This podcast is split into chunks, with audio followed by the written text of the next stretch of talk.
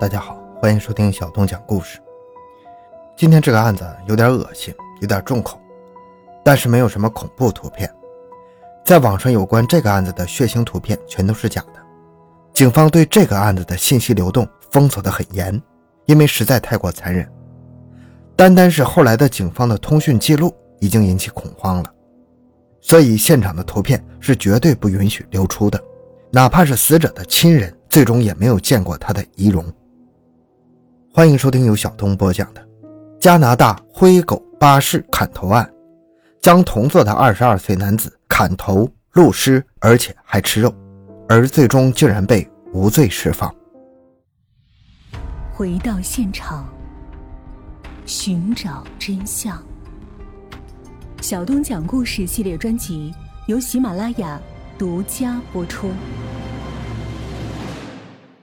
二零零九年三月五日，一个名叫提姆的二十二岁青年搭上了编号为幺幺七零的灰狗巴士。这辆巴士从埃德蒙顿出发到温尼伯，几乎横跨了四分之一个加拿大，时间长达一天一夜。提姆和很多跟他同龄的加拿大年轻人经历差不多。他很小的时候父母离婚，一直跟着父亲和继母一起生活。高中毕业以后，他在女友的介绍下到处打工，最后在游乐场找到一份工作。他像当年的吉普赛人一样，随着游乐场的搬迁四处流浪。两年以后，他对于这种游荡的生活感到厌倦，于是他决定在温哥华安家，回到大学半工半读。他这次就是利用假期回到父亲和继母家里，收拾一些自己的旧东西。为了给自己的将来省点钱，他谢绝了女友坐飞机的提议。而是搭乘便宜的灰狗巴士，但是他没想到的是，这一旅程最后成了他的绝命终结战。灰狗是加拿大和美国高速上跑的最多的一类大巴，不舒服是一定的，慢是一定的，但是优势在价格上还有方便。很多那种没有机场、不通铁路的地方，如果不想自己开车，灰狗就是唯一的选择。旅途的前十六小时都一切正常。窗外的风景尽管不错，但是很乏味。车里的三十七个乘客不是在看车上的电影，就是昏昏欲睡，以至于在一个叫埃里克森的小镇上来了一个新的乘客，也没有引起任何人的注意。这是一个身材高大的亚裔中年男性，除了一个双肩包以外，没有任何的行李。除了在车上也一直戴着他的墨镜以外，他和其他人并没什么太大区别。他上车之后，沿着走道巡视了一番，像是要找个座位。提姆对他点头微笑了一下，并且移开了身边的包。这个面无表情的男人就毫不客气地在他身边坐下来。没过多久，这个中年人就开始在座位上前后晃动，而且嘴里念念有词。觉得有点厌烦的提姆给他父亲发了个短信，在里面偷偷的抱怨旁边坐了一个精神病，吵得他睡不着。他爸爸安慰他说：“不要紧，还有几个小时就到家了，忍一忍就算了。”提姆表示同意。末了，他还提醒父亲别忘了买一个肯德基的全家桶。这一路上他饿得够呛，回到家要先吃饭。结果这条短信成了他人生中的最后一条短信。在这条短信发出后不到二十分钟，那个古怪的中年人从背包里摸出了一把猎人用的匕首，也就是常说的兰博刀。他把刀慢慢的抽出鞘，凝视了一小会儿，突然向身边坐着的提姆一阵狂刺。坐在跟他们只隔了一个走道的另一个乘客差点笑尿在座位上，他抓起身边的老婆，拼命往巴士的前部挤。他一边挤一边大喊：“捅人了！捅人了！快停车！快停车！”一时间，狭小的空间乱成一团，在一片尖叫声和哭泣声中，那个沉默的凶手一刀一刀专心的在受害人身上狂插，血肉飞溅，刀子刺穿血肉之躯的声音。恐怖而刺耳，二十二岁的提姆被捅得血肉模糊，不成人样。本案的凶器是一把兰博刀，在加拿大不属于管制范畴，很多商店都可以买到。而灰狗巴士本身也没有任何安检，在司机把车停在高速路边之后，一车的人迅速下了车，沿着高速向东一路狂奔。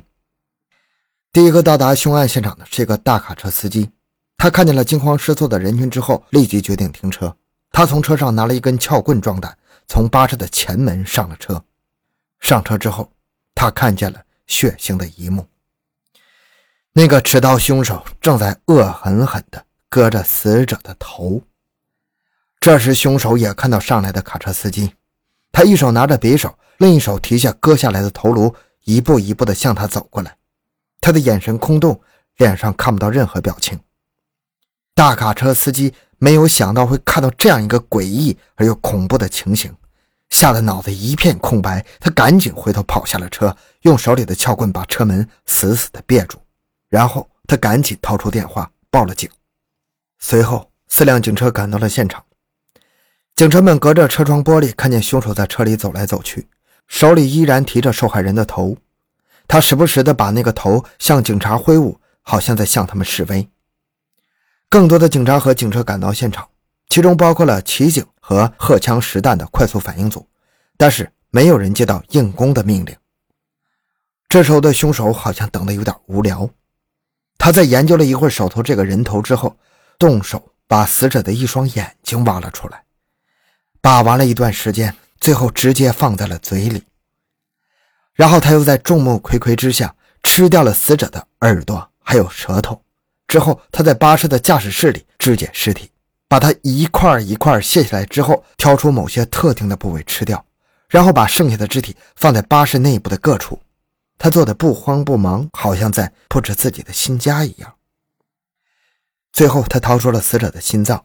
面对包围整个车厢的警察，津津有味地开始享用。不知道为什么，在这漫长的时间里，没有一个警察试图进入巴士内部阻止这一切的发生。他们没有开一枪，没有使用催泪弹，甚至没有进行喊话。所有人就这么端着枪看着凶手表演了四个小时的吃人，直到四个小时之后。吃的已经差不多的凶手自己从巴士内部打开了紧急出口窗，他刚刚下车就被警察们按倒，终于将他缉拿归案了。他的身份也随后被确认，他叫李伟光，对，您没听错，他是个华裔人，四十岁，八年前从中国北京移民到加拿大，已经取得了加拿大国籍。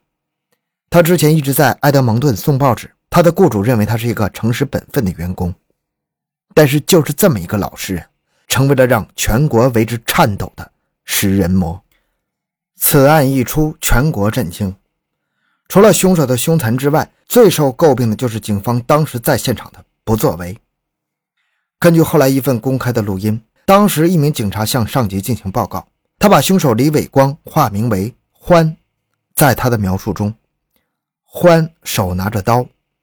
欢在割尸体，欢又找了一把剪子，欢开始吃尸体，欢在继续吃尸体。但是除了这一份生动的现场直播以外，这名警员和其他几十个同事一样，观摩了四个多小时的吃人活动，却什么都没做。最开始拿着撬棍冲进大巴的卡车司机都看得受不了了，他质问在现场的一个端着半自动步枪的警察。你们真的不会做什么吗？你手里拿着的是个玩具吗？